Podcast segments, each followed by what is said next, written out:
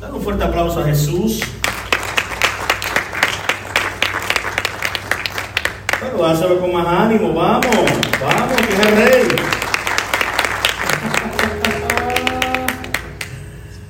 Aleluya. ¿Cuántos están disfrutando de la atmósfera de gloria que hay aquí? Gracias. ¿Cuántos están disfrutando de esa atmósfera linda? Amén. Mm.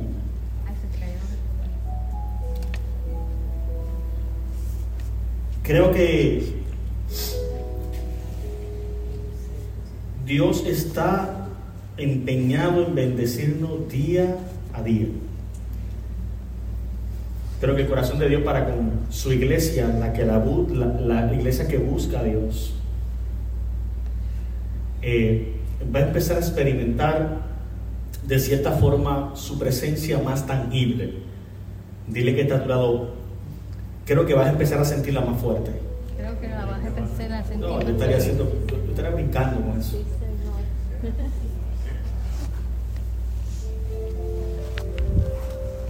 A mí personalmente está empezando a darme como que lo que hacía mucho tiempo no me daba y eran ganas de llorar cuando sentía su presencia.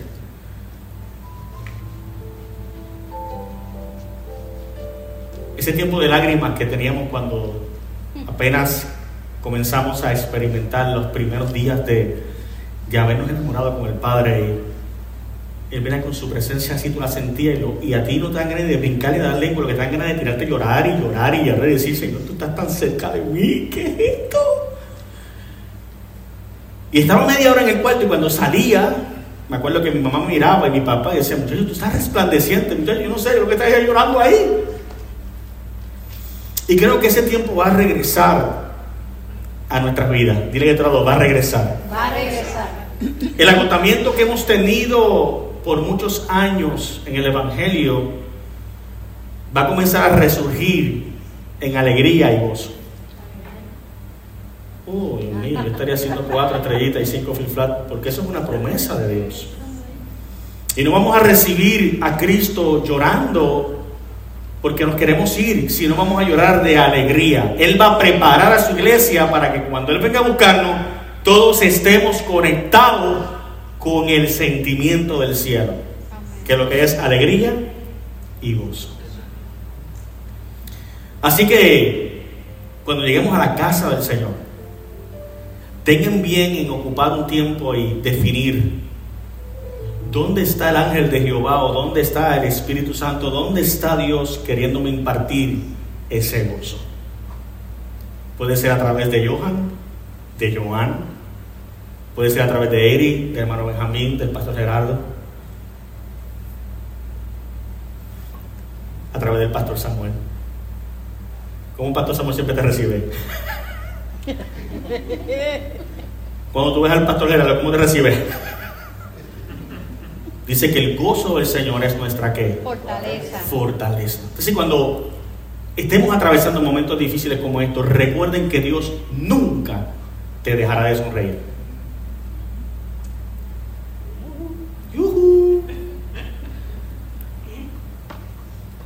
Él cambiará nuestro lamento en... Quiere decir que si estás listo para recibir la frescura de Dios en estos últimos tiempos, procura estar bailando todo el tiempo en su presencia. Dale un fuerte aplauso al Señor. Vamos. Por eso mientras las cosas se están poniendo más difíciles, nuestra fe debe ir aumentando. Por eso los miércoles y los domingos cuando llegamos aquí, yo trato de llegar con una expectativa de darle toda la adoración en colectividad con, mis, con los que estamos aquí. Porque lo más probable no vamos a volver a ver a lo mejor en el cielo. Y si no está preparado, pues, bueno, ya yo no te voy a ir a ver. ¿Me entiendes? Así que cuando lleguemos a la casa del Señor, procuremos siempre, siempre buscar la manera que Dios nos use para traer su espíritu en la tierra. Amén. Mira aquí está a tu lado, dile fe en tiempos difíciles. Fe en tiempos difíciles. Dile fe Fe en tiempos en difíciles. tiempos difíciles. Otra vez, fe Fe en tiempos en difíciles. tiempos difíciles. Hoy quiero tocar este tema y no me he ido todavía de los últimos tiempos. Es un tema que vengo desarrollando y mientras el Espíritu me dé voy a seguir impartiendo. Porque creo que en los últimos tiempos que estamos viviendo, una de las características que tenemos que tener no es simplemente conocerlo, no simplemente saber vivir en ellos, sino alimentar nuestra fe en medio de ellos. Amén. Amén. Por eso cuando la, cuando la pastora esta, esa, eh, cogió la parte y empezó a impartir sobre nosotros que la palabra trae vida, el Espíritu Santo comenzó a manifestarse dentro de la iglesia, porque es la palabra la que manifiesta todo lo de Dios en la iglesia. No es el pastor, no es el apóstol, no es la adoración, somos, es su palabra. Por la palabra, dice, fueron hechas todas las cosas. Así que su palabra es la que crea que tú y yo tengamos fe. Amén. Bien. ¿Quién no ha tenido, introduzco el mensaje, quién no ha tenido la necesidad de que le infundan confianza en épocas de, en épocas de inseguridad y pruebas? ¿Quién está tan seguro de sí mismo que nunca ha deseado tener una influencia que dé estabilidad a su vida? Un propósito fundamental de la vida en la tierra es el progreso y los logros personales. Por tanto, deben existir momentos de pruebas y dilemas con el fin de crear la oportunidad para ese desarrollo. ¿Qué niño podría llegar a ser autosuficiente si todas las decisiones importantes las tomaran los padres? Síganme. Lo mismo sucede con nuestro Padre Celestial. Su plan de felicidad se ha creado con el fin de que afrontemos desafíos e incluso dificultades al tener que tomar decisiones de gran importancia para que progresemos, nos desarrollemos y tengamos éxito por medio de la fe. Tres cosas importantes están en el plan de Dios. Por medio de las dificultades, número uno, que progresemos, número dos, que nos desarrollemos y número tres, que tengamos éxito. Dile que de otro lado, ¿entiendes esto? Dile, las pruebas y las dificultades van a desarrollar una fe, vamos, díselo, van a desarrollar una fe que te haga progresar, que te haga desarrollarte. Ah, ¿y, ¿Y qué? ¿Y qué? Y te haga tener éxito. La palabra dice que el deseo de Dios es que seamos prosperados en todo según prospera nuestra alma. Por lo tanto, éxito. Ya conmigo, ese éxito lo vamos a tener por la fe. Ah. Dios nos ha dado la capacidad de ejercer fe para encontrarnos paz, gozo y propósito en la vida. Sin embargo, para emplear ese poder se debe hallar fe en algo. Para que esto funcione, tienes que haber hallado fe en algo. Mm.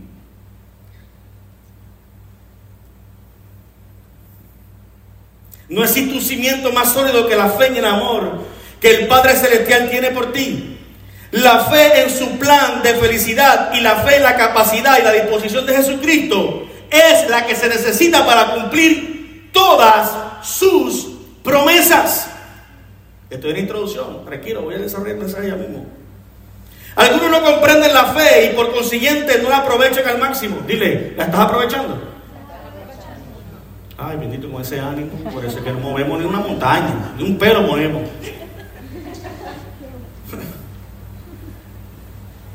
Dile, ¿la estás aprovechando? aprovechando? Si sirve para desarrollarnos, para progresar y para tener éxito, pregúntate, ¿Hasta dónde ha llegado tu éxito?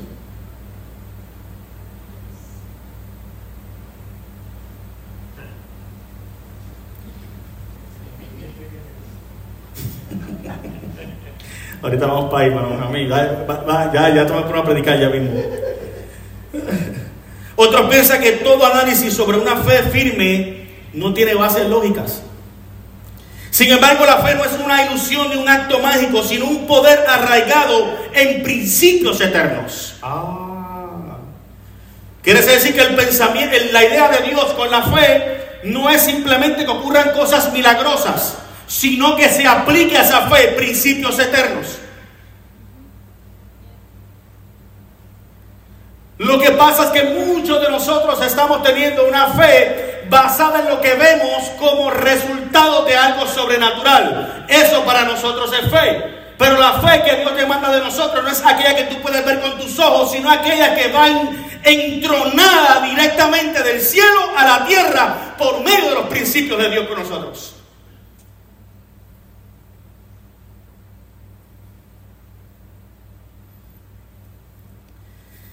Te encuentras entre los que han ejercido la fe y creen que no han logrado el esperado beneficio. ¿Nos encontramos ahí? Si es así, es probable que no haya comprendido ni seguido los principios sobre lo que esta está, vale la redundancia, fundada. Veamos un ejemplo de lo que le quiero decir. Vamos a una historia. Hace unos años hubo un experimento para medir las características nucleares de diferentes materiales. Aquí a los que les gusta estudiar ya saben lo que están. El pastor se puso ya rápido. Mira. El proceso utilizó un reactor nuclear experimental diseñado para que las partículas de alta energía salieran por una apertura que había en el central del reactor. Esas partículas eran guiadas hacia compartimientos experimentales donde se medían. Tales partículas de alta energía no podían verse, pero debían ser controladas con cuidado para evitar que dañaran a las otras. Un día, un limpiador entró mientras se trabajaba en dicho proyecto y disgustado dijo, son todos unos mentirosos. Imagina que venga por ahí el que limpia la iglesia y me diga, ustedes son todos unos mentirosos.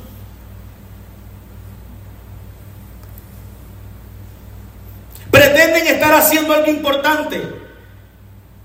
Pero a mí no me engañan. Yo sé que si algo no se puede ver, oír, probar, oler o tocar, no existe. Esa actitud descartó la posibilidad que tenía de aprender, que hay mucho de valor que no se puede reconocer por medio de los cinco sentidos. ¿Dónde te encuentras tú? En tu fe. Si ese hombre hubiese estado dispuesto a comprender cómo se detecta la presencia de las partículas nucleares, hubiera confirmado su existencia. Prejuzgó lo que vieron sus ojos pero no tomó el tiempo de indagar si era cierto.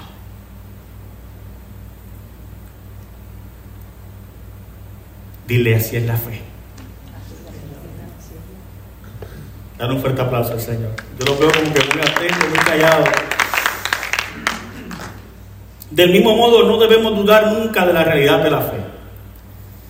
A medida que sigan los principios que Dios ha establecido para ejercer la fe, recogerá sus frutos. Si no logras ser como el limpiador e indagas, como lo estamos haciendo como iglesia, los miércoles, vamos a aumentar nuestra fe a tal nivel que aquellas partículas que él no podía ver desde lejos, Dios se las comenzará a presentar hasta limpiándola.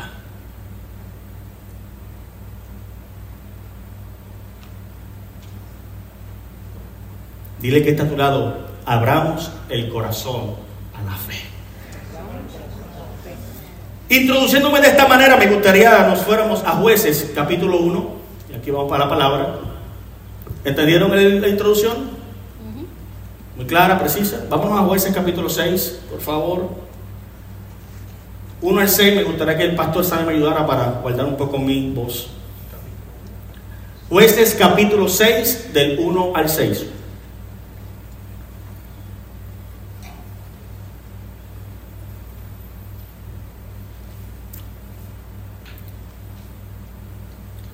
Los hijos de Israel hicieron lo malo ante los ojos de Jehová. Y Jehová los entregó en mano de Madián por siete años. Y la mano de Madián prevaleció contra Israel. Y los hijos de Israel, por causa de los madianitas, se hicieron cuevas en los montes y cavernas y lugares fortificados. Pues sucedía que cuando Israel había sembrado, subían los madianitas y los amalecitas y los hijos del oriente contra ellos, subían y los atacaban. Y acampando contra ellos destruían los frutos de la tierra hasta llegar a Gaza. Y no dejaban que comer en Israel, ni ovejas, ni bueyes, ni asnos, porque subían ellos y sus ganados y venían con sus tiendas en grande multitud como langostas. Ellos y sus camellos eran innumerables. Así venían a la tierra para devastarla. De este modo empobrecía Israel en gran manera por causa de Madián y los hijos de Israel clamaron a Jehová.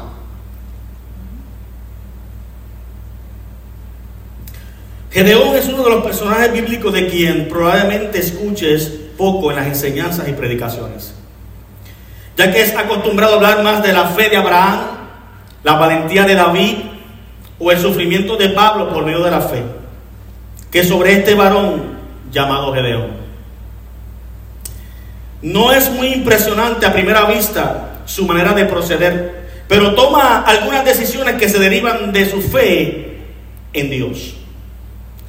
Tan, tan significativa es la marca que este hombre dejó que de alguna manera fue convalidado para aparecer en Hebreos 11 junto a los que se mueven y sacuden el Antiguo Testamento. De alguna manera este hombre aparece en el Nuevo Testamento y el Nuevo Testamento se encarga de traer a colación y ponerlo como héroe de la fe. Algo en particular tenía este hombre que fue tan elevada su procedencia ante la fe que escogieron ponerlo, el Señor escoge ponerlo en tal libro de Hebreos. Notemos que como el limpiador se puso a un tiempo y lugar de pruebas el cual él desconocía. Así también vendrían tiempos difíciles y lugares desconocidos en el cual tendremos que ser expuestos. Lo más importante es siempre confiar en la existencia de Dios por medio de la fe. Gedeón se está enfrentando a algo que no estaba en sus manos. Y yo me atrevería a decir que menos era su culpa. Pero sí, Dios estaba tratando de ver de qué forma podía dejar a través de este hombre un ejemplo de fe que nosotros atesoramos en nuestro corazón y la podamos poner en tiempos difíciles en los cuales nosotros hoy estamos viviendo. Dile que está a tu lado, fe en tiempos difíciles. Fe en tiempos difíciles. Dios usó un tiempo difícil para el llamado de Gedeón en la Biblia. Al abrir Jueces 6, como lo leímos, encontramos a la nación de Israel saliendo de una época de relatividad tranquila. Escucha bien esto. Nos parece que la vida de los israelitas estaba cómoda. Las facturas estaban pagadas, los niños se estaban portando bien y los negocios iban en crecimiento. Y puse entre comillas en el mensaje, esto me parece muy similar a, algunos años atrás, cuando el presidente Trump tomó el mandato en los Estados Unidos. Y no soy politiquero, no me malinterpreten. Pero creo que en unos cuatro años que he vivido la nación americana, y no soy político, aunque tengo mis preferencias, pero no soy político, creo que esos cuatro años que vivió Norteamérica, nuestra nación, fueron marcados en un nivel de prosperidad tal como estaba pasando el pueblo de Israel antes de ser atacado. Y mientras leía esto y estudiaba un poco sobre esto, me percato que en la vida cristiana no nos hemos dado la tarea de investigar cuáles son los ciclos que se repiten en la iglesia de Dios. Estamos, estamos muy conscientes que nuestras familias tienen unos ciclos.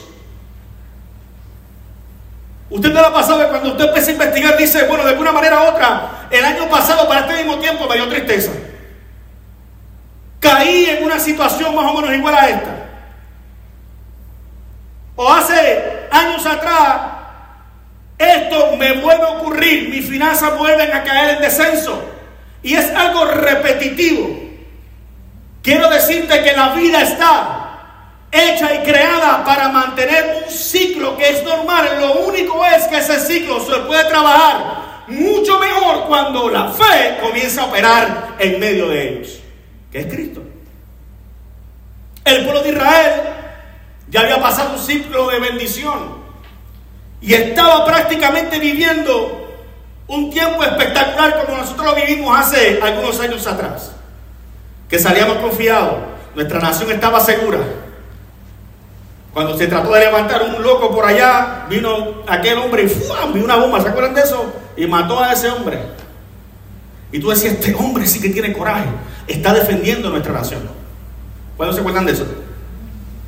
No sentíamos seguros, incluso muchos migraron a los Estados Unidos buscando el sueño americano. Lo más probable, Israel también estaba ejerciendo lo mismo en aquel momento. Lo único es que estaba faltando algo y ahí es donde te quiero llegar.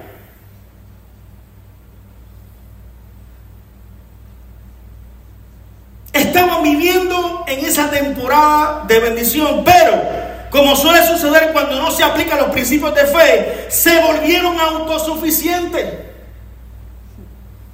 Uh, aquí viene. Ya me miraron serio dos o tres. Se volvieron autosuficientes. No necesitaban a Dios. Así que el Señor sacudió las cosas al despertar un enemigo contra ellos para mostrarle lo difícil que puede ser la vida sin Él. Y quiero ponerte en esta posición porque lo más probable cuando yo hablo de fe en tiempos difíciles es que estamos en un ciclo donde está comenzando nuevamente el mundo a alejarse otra vez de Dios. Nos dio cuatro años de bendición. Se estableció a Dios desde el altar. La primera vez que yo veo un presidente después de los anteriores decir que en las iglesias, en las escuelas no se va a quitar la palabra, que se va a orar y empieza a dictar y empieza a apoyar a la iglesia. Esa bendición fueron cuatro años que la iglesia vivió, experimentó. Y hoy por hoy estamos firmes todavía por esa promesa, pero algo está pasando en estos últimos tiempos es que ese, ese gobierno que ahora está, está queriendo opacar lo que Dios ya venía haciendo para un pueblo que amaba a Dios.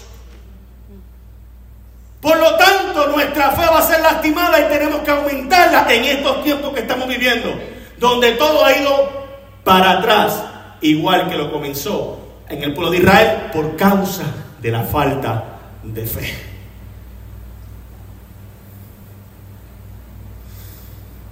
El versículo 1 dice que los israelitas hicieron lo malo ante los ojos del Señor. Así que el Señor se los entregó a Madián por siete años. Digo conmigo, siete años. Ya conmigo, siete años. Debes saber que las madianitas eran extremadamente poderosos y oprimieron a los israelitas sin piedad. En esos siete años empezaron a subir cosas para que los que israelitas empezaran a negar la fe de quien le estaba hablando de libertad. ¿No es lo que estamos atravesando nosotros?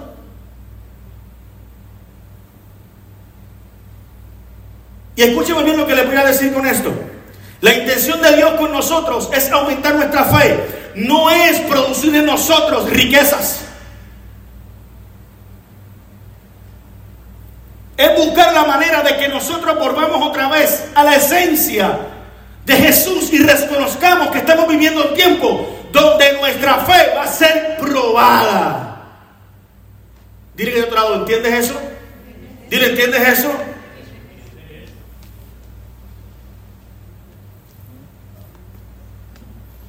La gente que se está levantando en nuestro entorno tiene mucho poder.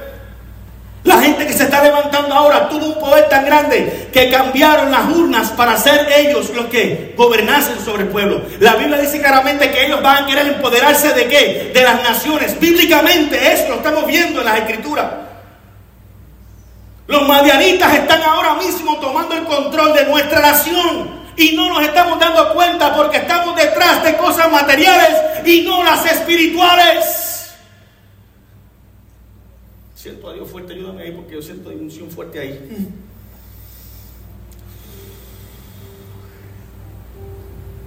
Y te voy dar un secreto poderoso hoy. Cada año alrededor de la época de la cosecha, los nómadas madianitas invadían Israel. Diga conmigo, estamos en el tiempo de la cosecha.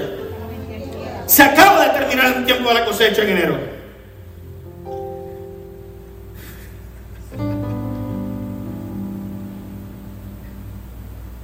Y a muchos de nosotros los madianitas nos robó.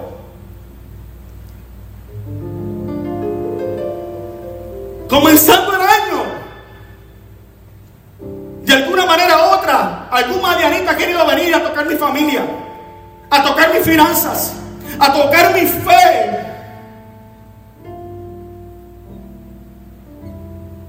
Algún madianita se ha metido por debajo de la mesa y nos ha confrontado con nuestro ego personal para querer hacer lo que a mí me parece y no lo que Dios ha dictado que somos, para querer separarme del núcleo familiar y ponerme en un núcleo de, de- de individualismo.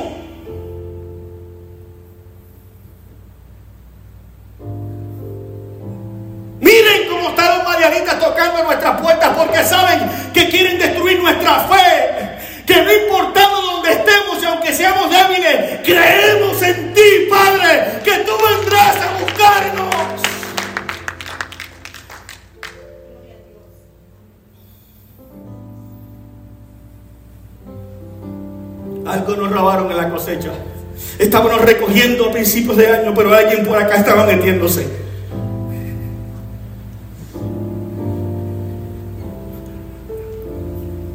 Somebody understand what I'm saying? ¿Cómo es que dice el pastor Gerardo? ¿Es tú looking to be cómo es? ¿Es tú y tú cómo es? Ayúdame, que no me acuerdo. Dilo, pastor. I feel good.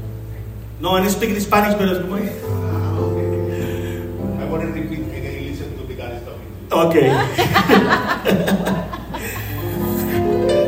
Me bendice. El versículo dice, nos dice que vendrían como langostas, devastando la tierra. Lo que no pudieron llegar consigo, lo destruyeron. Esa es la intención de los madianitas.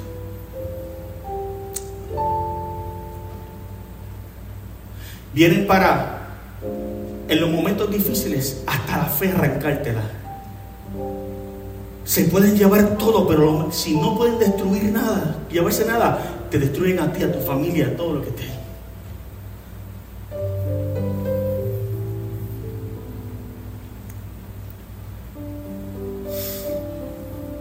La Biblia informa que fue tan terrible que muchos israelitas dejaron sus hogares para vivir en cuevas y fortalezas, temiendo por sus vidas.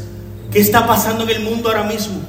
Hay gente que le tiene miedo al gobierno, están saliendo de sus países y metiéndose en fronteras. Alguien me está entendiendo lo que yo le estoy diciendo. Aquí tenemos a, a Joan que está viviendo eso todos los días porque ella trabaja en esa área de, de, de- de- um, control. ¿Cómo se llama? Frontera. Corriendo desesperado, los madianitas le están haciendo la guerra, los demonios están haciendo la guerra, el gobierno se está levantando para qué? Para tratar de moverlo a la gente a que tenga temor y miedo, para quedarse con todo.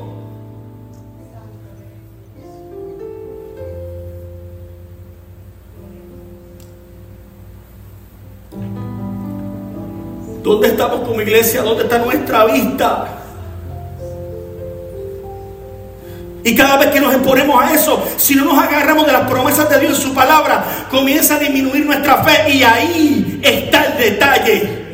Ahí está el detalle. Que Él no quiere solamente quitarte lo que tú tienes o que lo que tú posees. No. Él quiere decirte, Gerardo, tú no vas a poder hacer nada. Te voy a arrancar a ti, a tu familia, a tus hijos. Tú no vas a predicar más la palabra. Tú no vas a salvar una vida más para el Señor. Tú no vas a hacer esto, Eri. Tú estás muy lejos del lugar. No puedes llegar allí. Empieza a robarte la fe. Para que no logres tu objetivo, tu éxito. Para que no provoces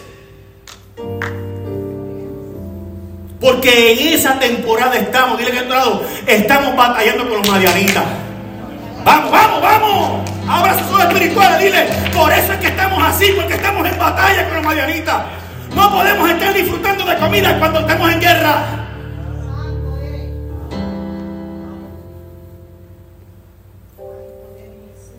Y como está entrando el pecado a la iglesia y no le está importando a nadie, ya no sentimos los madianitas en nuestros hogares. Ya todo lo llamamos bueno.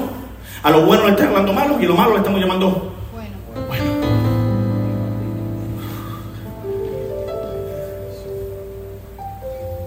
Dale un codazo al que dile, ¿tú estás entendiendo? Nos están comiendo el cerebro, diciéndonos que no somos unos religiosos.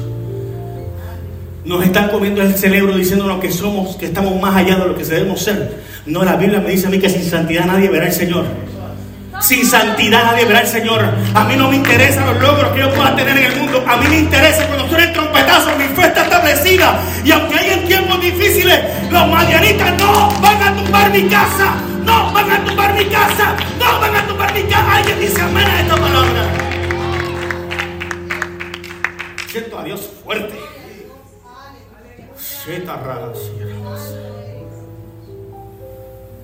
Nos vamos. Tú me dices, Johan, cuando es el momento de irnos. Yo tengo mi coche y atrás. Santo eres Jesús, aleluya. El Espíritu me entrega esto. Y ustedes, los ancianos, yo voy para ahí. Yo voy para ahí. Pero todo tiene su temporada, su tiempo. Por eso es que en el Salmo hablan de las canas en Proverbios. Porque la idea honra a los que tienen canas. Y miren las mías aquí. Ahora, ahora, te las, ahora quiero enseñar, te las pinta. ¡Qué bonito, Margarita! ¿Viste eso? Para lo que le conviene, dice que es aquí.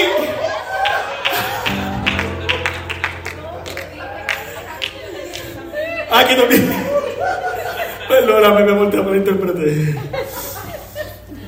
Reí que ríen, dice la Biblia también. A los ancianos. Satanás va a venir con todo para quitar su rodilla. Porque las fuerzas quizás no podrán aguantar ni tumbar las murallas como Sansón del templo. Quizás no puedan hacer eso. Pero algo tengo para ti. Ayúdame, papá, que esta palabra está bajando. Algo tengo para ti. Las rodillas. Las rodillas no las dejen. Porque son las que le van a dar fuerza a una generación que está perdiendo con los madianitas. My God. My God. Ancianos no se rindan. Veré. Guerré. Ayúdennos. Que aunque tengamos fuerza necesitamos gente de rodillas que clame al cielo.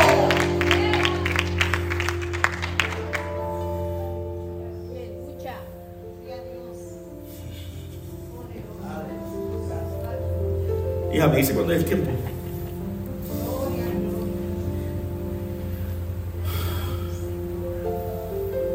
Aire aquí.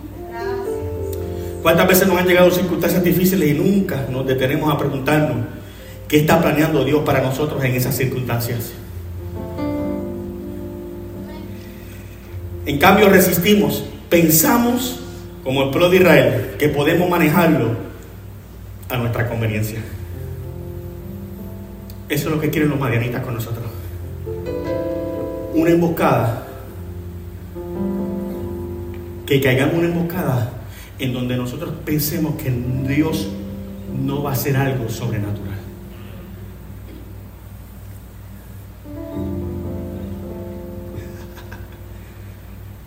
Dile que todo lo fe en tiempos difíciles. Aprenda esto de Gedeón. Cada experiencia en la vida es una prueba. Y cada prueba en la vida del pueblo de Dios está diseñada para acercarnos más a Dios. Quiere decir que cuando los madianitas vengan a querer tumbar mi casa, mi oración, mi fe, es porque el cielo me quiere bendecir. Ah, no, no, no, no, no, no, no, no, no. No, no, no. Cuando los marianitas vengan de alguna manera a querer invadirnos a nosotros con pensamientos, con ideas, con robarnos nuestros frutos, con tratar de enfermar a nuestros hijos, con tratar de sacar a nuestros hijos de la fe, con tratar de ponernos en contra del Padre con el Hijo y yo contra el Padre. Ahí es que nosotros tenemos que decir, hey, un momentito, que la fe en tiempos difíciles viene cuando yo entiendo que Dios es mi guía, mi protector, mi proveedor, mi alentador.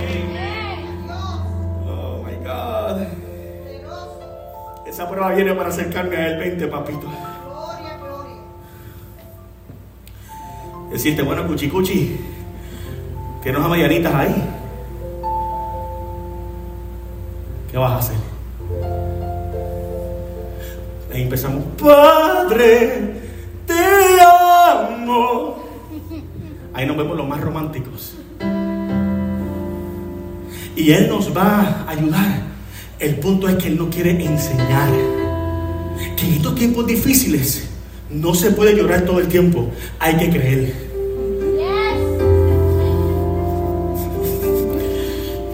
Cuando se acaben, cuando se acabe Goya, cuando se acabe el pan, ¿qué vamos a hacer? ¿Llorar? No. Mi padre me dijo a mí claramente que Él no me dejará, que Él no me abandonará, que Él es el que suple mis necesidades. ¿Alguien me está entendiendo? Así que Marianita, fuera, Marianita, Marianita.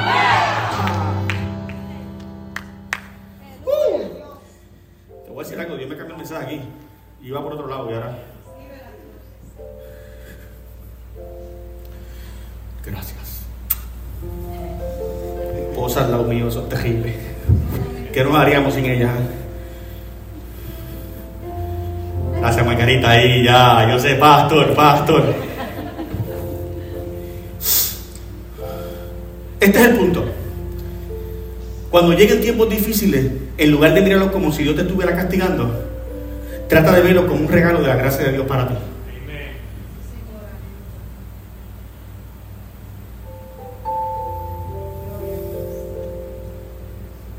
Proverbios 3, 11, 12 dice, Hijo mío, no desprecies la instrucción del Señor ni aborrezca su disciplina. Porque el Señor disciplina al que ama, como un padre, el hijo en el que se deleita. O sea que, cuando Dios nos habla de fe en momentos difíciles y nos llama a que nosotros seamos y activemos la fe a un nivel mayor, Él nos está diciendo, me estoy deleitando en corregirte.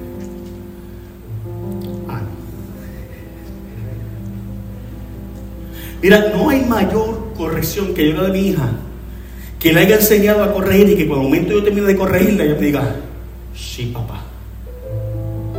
Yo como hombre me siento deleitado. ¿Por qué? Porque evité ahí un fracaso. Ah. Yujú. Ese es el deleite de Dios. No es que Él se goza en regañarte. Él se goza en que tú entendiste el mensaje y que no vas a caer en la trampa de los marianitas. Gloria a Dios.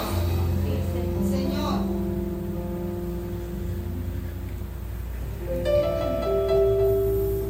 ¿Están aprendiendo? Él te ama demasiado para dejarte seguir viviendo como eres.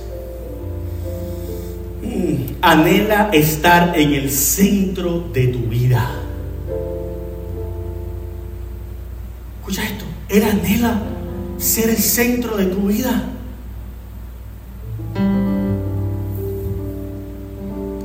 ¿Cuánto llevan al lado? Yujú, Aquí, aquí se dañó esto. Muchos lo llevan aquí. O pretenden ir de la mano de Dios cogido. Y Él no quiere estar al lado tuyo. Él quiere ser su centro. ¿Y dónde es el centro de nosotros? Nuestro corazón. Ahí Él quiere estar todos los días. Porque Él sabe que en estos tiempos que estamos viviendo, solamente estando Él en el centro de ti, podrás tener una fe que invalide toda trampa de Satanás.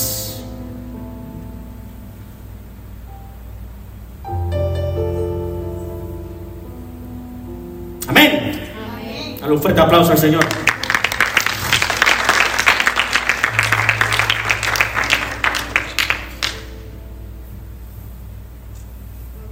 Apunta esto. Dios nos susurra. Dios nos susurra en nuestros placeres. Habla en nuestra conciencia, pero grita en nuestros dolores. Está muy profundo, ¿ah? Dios nos susurra en nuestros placeres.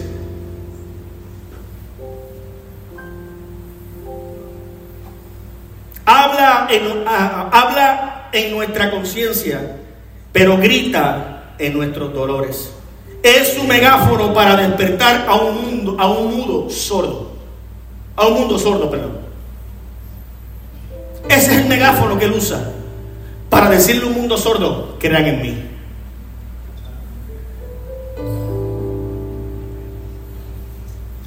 Y es lo que está utilizando el Señor en estos tiempos difíciles con su iglesia. Él está buscando todas las alternativas, Carol. Todas las alternativas que tenga que utilizar para dejarnos saber, yo, tu Padre, el Eterno, está al lado tuyo y estará en tiempos difíciles. En este tiempo difícil Dios tuvo la atención de todo el pueblo de Israel, quienes clamaron a Dios, pero también fue el momento para que Dios hiciera el llamado a Gedeón. Quiere decir que esta circunstancia no simplemente provocó, escucha bien, el llamado de Gedeón, sino que llevó a que Gedeón se mirara a sí mismo en medio del tiempo difícil.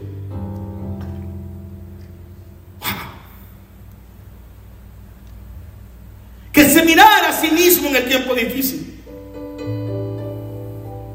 Él nunca, el Señor, nunca, no permitirá un tiempo difícil en nuestra vida para aumentar nuestra fe sin confrontarnos con nosotros mismos de lo que somos y a quien pertenecemos. Por eso es importante analizar bien en qué etapa de nuestra fe estamos, porque cuando Dios comienza a permitir que los madianitas vengan a querer quitarnos lo que nos pertenece a nosotros, es porque Dios de alguna manera u otra está haciendo algo para poder revelarse a nosotros en nuestro carácter en Él. Y esto me bendice. Pastor, ¿por qué? Porque mientras el Padre se deleita en sacar de mí o tratar de ver qué características tengo en medio de la invasión de los madianitas, más me está revelando el Espíritu Santo lo que tengo que perfeccionarme para poder combatir a un nivel mayor.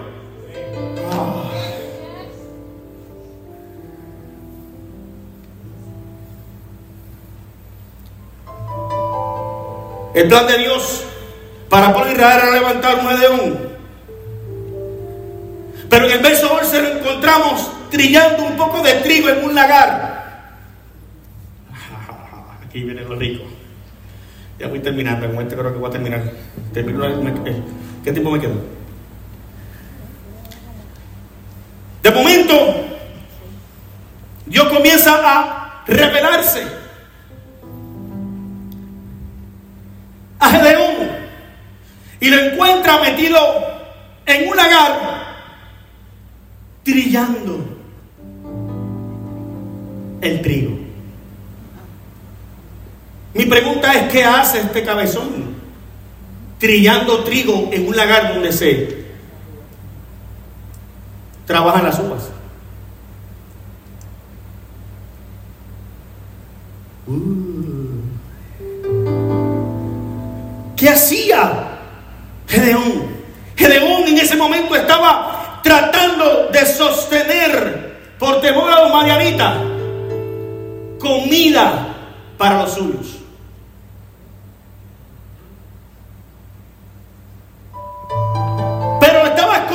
Ese trabajo de los madianitas. Por lo tanto, hay unos escritores que dicen que tenía miedo, otros que era muy valiente, pero yo me voy a las escrituras donde el Padre dice y lo llama, eres fuerte y valiente. Por lo tanto, lo que estaba haciendo, my God, lo que estaba haciendo en ese momento Gedeón, no era escondiéndose de los madianitas, era tratando de ser estratégico, porque ya se le había revelado que los madianitas venían cada año a robarse lo que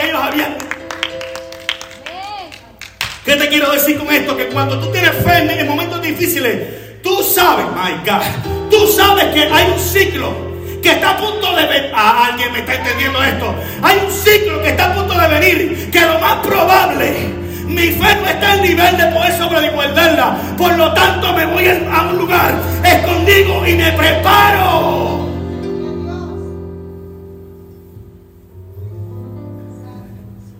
No me quedo expuesto porque no sé a qué nivel de fe estoy. Me separo. Y me voy al lugar, como yo dije aquí al principio, donde produce vino. ¿No fue el primer mensaje que traje?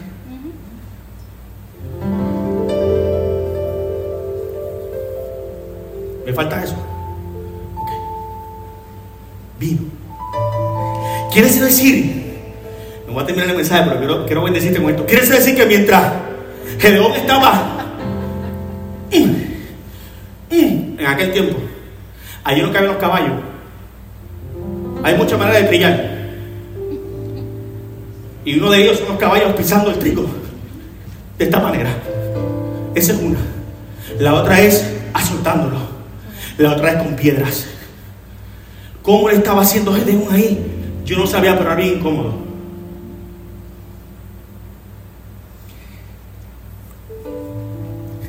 Pero en el lagar también había que separar tiempo para hacer vino. Ah, tú no estás entendiendo esto. Mientras él se separaba y se metía al lugar donde hacían vino, hacia el lagar, allí mismo también llegaba la uva, sacaba vino y él se tomaba el mejor vino. En lo espiritual, cuando Dios nos mete y nos separa para quebrantar un ciclo en nuestra nación, en nuestra familia, siempre habrá vino fresco para nosotros. Aunque se nos sea duro el trabajo, aunque haya que darle con piedra un caballo, ahí siempre va a haber uva del Espíritu para nosotros. ¿Alguien está entendiendo esto? O sea que Gedeón entraba cansado, pero cuando salía la uva fresca se daba su buen vinito y bajaba para abajo. Mira, yo le tengo miedo a los marianitas. Déjalo para acá, que me lo va a comer. ¿Alguien me está entendiendo? Hágalo ahora en el espíritu. Mientras me estoy esforzando y subo al monte a buscar a Dios, allá hay vino frente y cuando bajo, ¡ey, tráigame! ¡Tráigame el Sansón!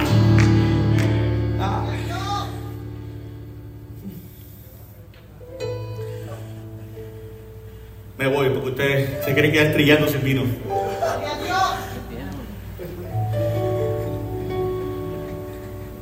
Había duplicidad. Mientras le robaban por acá, en ese espacio donde estaba Gedeón, había multiplicación. No dejaba de producir. Y los marinetes decían, mejor cojo las uvas antes de ir al lagar. Pero en el lagar había pan y había vino. Ah, no, no, no, no, no, no, tú no estás entendiendo esto. En el lagar había pan y había vino. Estaba Jesús metido allí. Yo soy el pan de vida.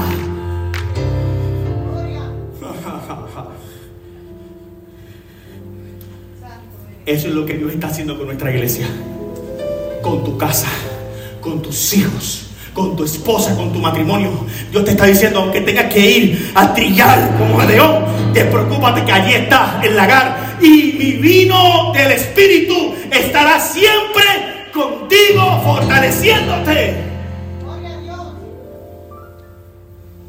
Wow.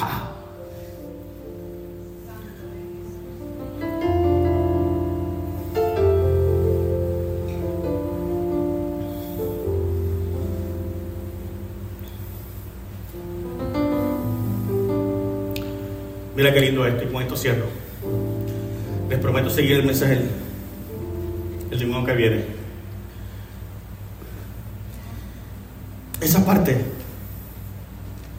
era la que Dios estaba mirando y lo más probable se sentía frustrado porque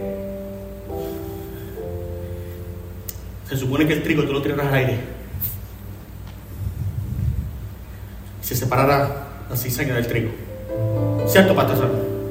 ¿Cierto, Pastor Gerardo? Caía el, el grano al piso y la paja se iba volando.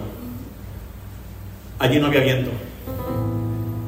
Y allí se le aparece mientras estaba en ese escenario, pasando desde Caín, ahí se va a aparecer el ángel de Jehová. Uf. ¿A dónde se le apareció el ángel de Jehová? En la calle.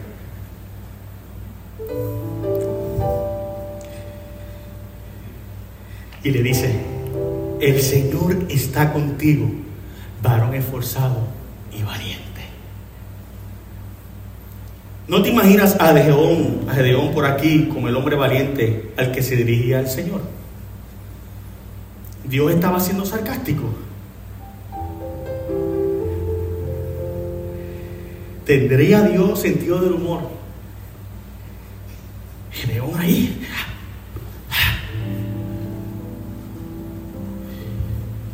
Y se aparece el ángel así en su carácter. Yo me imagino esa ternura, esa dice varón esforzado y valiente. Tú estás tripeándome, brother. Tú me estás tripeando a mí. Tengo los manenitas, los, por el lado. Estoy esforzando a mi familia y tú me dices a mí, esforzado. Eso es lo que tú me vas a decir nada más. Sea, eso lo sé yo.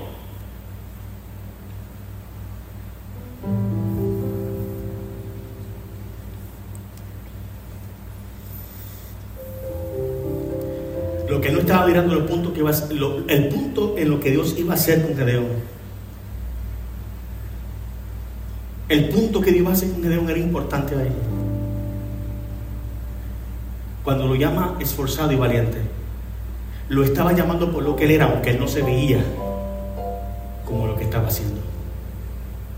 Y tuvo que llamarlo por sus características, porque él no las estaba mirando.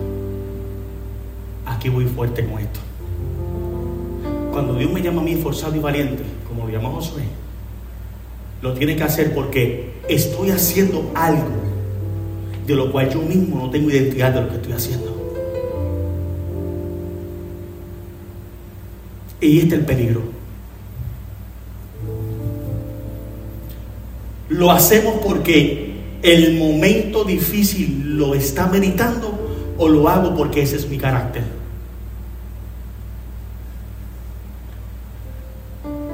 Iglesia, quiero estimularte en esto. De esa misma manera tú no puedes medir la fe en los últimos tiempos. Tú tienes que saber que tu fe no proviene por lo que tú haces, sino por lo que tú eres. Porque por más que hagas mucho, si no sabes quién eres en Él, de nada te va a servir.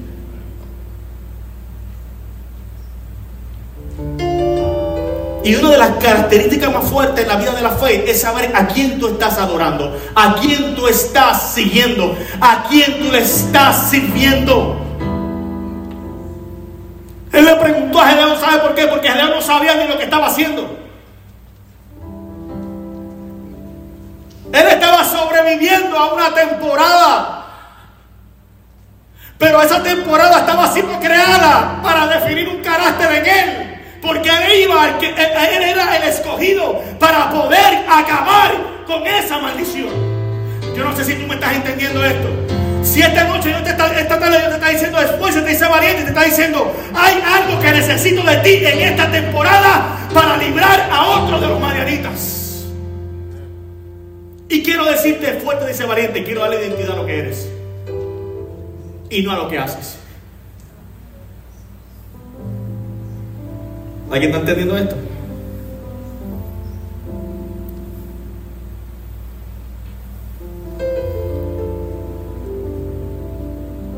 Notemos algo. Dios llamó a Moisés y a David de cuidar las ovejas, a Eliseo de arar, a los apóstoles de pescar, limpiar y remendar las redes. Él usualmente se, se aparecía en visiones a los ocupados. Sin embargo, Satanás lo hace con los que están ociosos en múltiples tentaciones.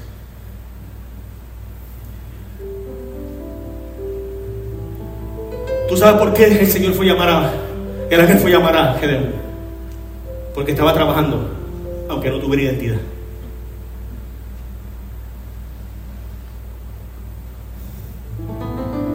Yo creo, yo, yo creo que tú entiendas este secreto. Entiéndase que cuando Dios te llama a algo, lo primero que busca en ti es identidad, no trabajo.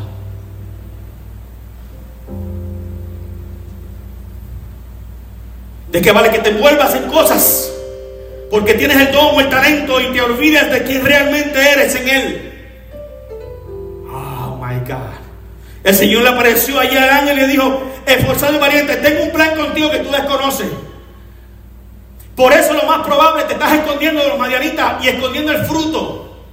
Y no sabes que eres el libertador de esa maldición.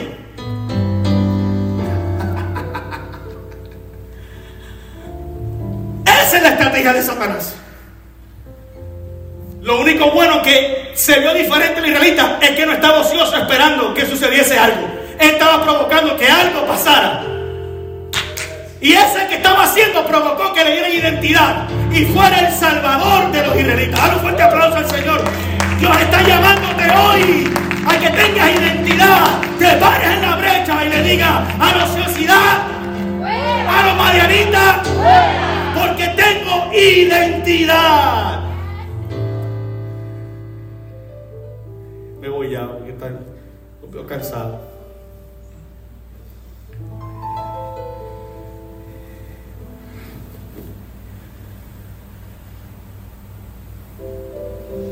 Si eres un creyente nacido de nuevo, eres hijo de Dios como Juan 1.12 lo dice.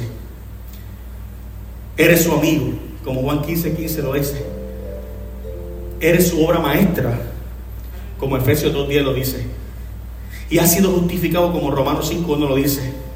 Y lo más interesante, que lo que Dios hizo con Gedeón, estamos libres de justificación. Voy a dejar el mensaje lo sigo el domingo que viene.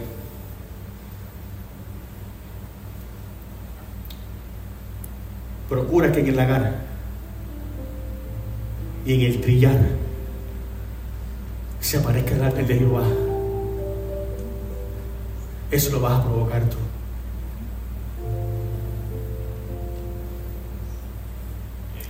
Por medio de la fe. Señor, ahora que hoy me fue revelado, voy a subir, aunque los marianitas estén tentando contra la iglesia del Señor. ¿Quiénes son los marianitas en este tiempo? El gobierno. Aunque estén atentando contra nosotros y nos tengamos que esconder como los chinos en las cuevas. Mm, pero me estás entendiendo. Yo sé que allá abajo te me aparecerás. Porque mi fe es que tú no nos dejarás y estarías conmigo todos los días hasta el fin del mundo. Quiero que cojas esa fuerza en esta mañana, en esta tarde. Quiero que creas esta palabra. Aunque los madianitas estén atentando contra nosotros, no tengan temor. Iglesia, manada pequeña, levántate con todo el poder que se te ha entregado. Llama por dentro lo que eres en Cristo y párate en la brecha. Porque el rey viene en esta tarde a decirte, Gedeona,